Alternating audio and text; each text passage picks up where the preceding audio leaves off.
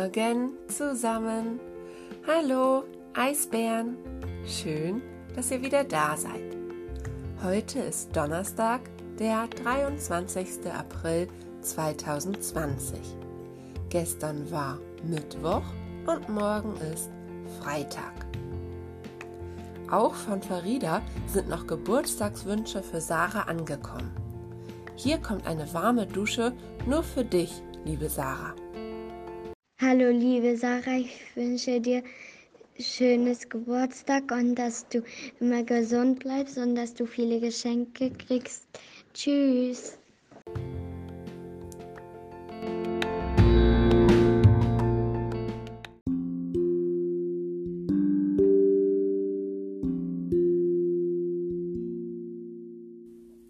Auflösung des Gruselrätsels. Seid ihr alle dem gruseligen Rätsel auf die Spur gekommen? Luisa und Rasan glauben zu wissen, wer da bei Marlene mitten in der Nacht an der Tür stand und sie mit zwei leuchtend grünen Augen anstarrte. Hallo, liebe Frau Grube. Hallo, liebe Frau Grube, hier ist Rasan. Ich glaube, es war die Katze, weil die Katze ihre, ihre Augen in den Nacht leuchtet. Tschüss. Hallo, hier ist Luisa. Die Lösung heißt Katze. Tschüss. Ich lese dir nun auch die Auflösung vor. Die Hofkatze ist auf der Jagd und streunt nachts durch das Haus. Katzen sind zwar bekannt für ihre leisen Samtpfoten, aber wenn eine Katze eine Maus quer über den Dachboden jagt, kann es schon mal ziemlich laut werden. Außerdem sierig und Marlene hat offenbar am Tag zuvor ihre Tür nicht richtig geschlossen. Katzenaugen leuchten tatsächlich. Das liegt daran, dass sie eine Art Lichtreflektor im Auge haben. So können Sie im Dunkeln besser sehen.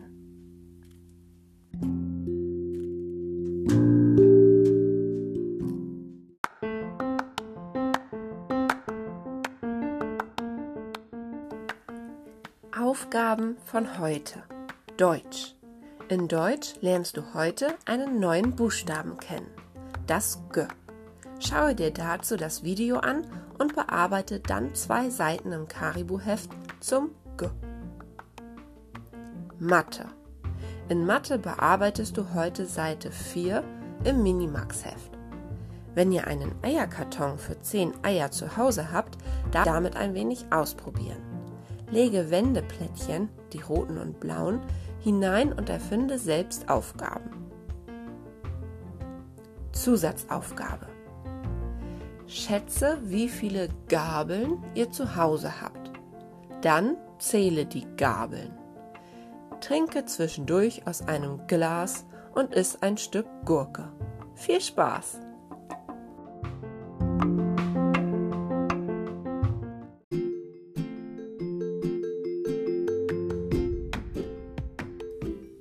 Geschichte des Tages. Aklak geht nicht mehr den Spuren des Eisbären hinterher. Er ist abgebogen. Aber wo ist er nun? Und wo ist der Eisbär? Hatte Aklak recht und brauchte er doch Hilfe? Und wo ist Ilse, das Schneehuhn, und Ole, der Schneehase? Das erfahrt ihr heute.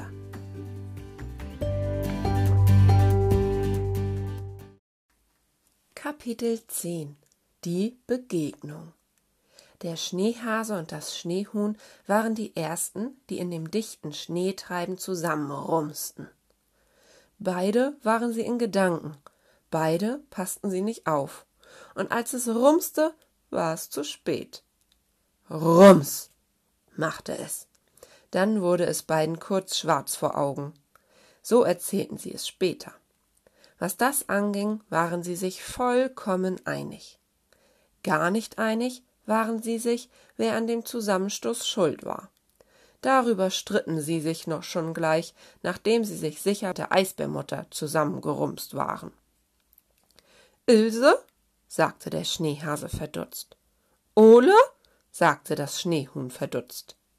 Dann ging das Geschimpfe los. Ein paar Mal trat der Schneehase dem Schneehuhn auch auf die kalten Füße. Das machte er immer, wenn er vor Aufregung mit seinen Hinterläufen trommelte. Pass doch auf, wo du hintrommelst!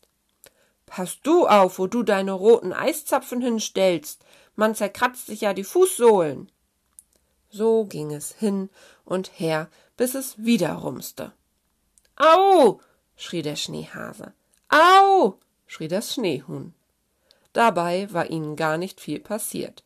Tuk-Tuk hatte zwar auch nicht aufgepasst, aber Aklak schon. Und wenn er nicht immer noch an den kleinen Eisbär gedacht und dauernd nach ihm Ausschau gehalten hätte, dann wäre es vielleicht ganz ohne Zusammenstoß abgegangen. So aber stupste Tuk-Tuk den Schneehasen mit der Schnauze knapp über dem Puschel, und der Schneehase stolperte nach vorn und trat dem Schneehuhn auf die Füße. Das war alles. Aber sauer waren die beiden trotzdem. Könnt ihr nicht aufpassen, Mensch? Riefen sie aus einem Mund. Tut mir leid, sagte Aklak. Wuff, sagte Tuk-Tuk. Das hieß, ihr habt zwar Mensch zu mir gesagt, aber es tut mir trotzdem leid, soll nicht wieder vorkommen. Damit wäre alles gut gewesen, wenn Ulvi und die anderen nicht so mit Karacho herangebraust wären. Ulvi war ein guter Hundeschlittenpilot, aber so schnell konnte er trotzdem nicht bremsen. Er schaffte es noch, Aklaks Schlitten auszuweichen, aber dann stupste einer seiner Hunde Tuk-Tuk mit der Schnauze nur ganz leicht, aber das reichte, so dass Tuk-Tuk wieder den Schneehasen stupste und der Schneehase nach vorn stolperte und dem Schneehuhn auf die Füße trat. Wuff, sagte Tuk-Tuk. Das hieß, warum denn so eilig, Bruder? Mir macht's ja nicht aus, aber du weißt doch, wie Ole und Ilse sich immer gleich aufregen. Und die beiden regten sich wirklich auf. Aber holla! Sie konnten nicht mal mehr richtig schimpfen. Ich, ich, ich, versuchte der Schneehase. Du, du, du, versuchte es das Schneehuhn. Und genau da kam die Robbe angeschlittert. Iklik hatte wie üblich Abstand gehalten und noch gemütlich anhalten können. Aber Alvi und Olvi wie üblich nicht. Die mussten scharf bremsen und halb zur Seite ausweichen. Alvi wie üblich nach links, und Olvi wie üblich nach rechts. Und die Robbe war dabei von Olvis Schlitten gerutscht und im Schnee weitergeschlittert. Bis zum Schneehasen, dem sie von hinten in die Beine rutschte. Sie selbst schlitterte danach nicht weiter, aber der Schneehase stolperte nach vorn und trat dem Schneehuhn auf die Füße. Das war der Moment, als Aklak dachte, jetzt sei es mit zwei oder drei ihrer schönen Freundschaften aus.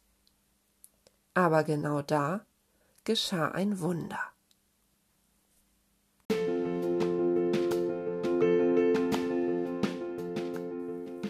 Nun wünsche ich dir viel Erfolg bei deinen heutigen Aufgaben und danach beim Spielen. Ich freue mich so, ich freue mich so auf die nächste Folge von mir für euch. Bis morgen und bleibt gesund, eure Frau Grube.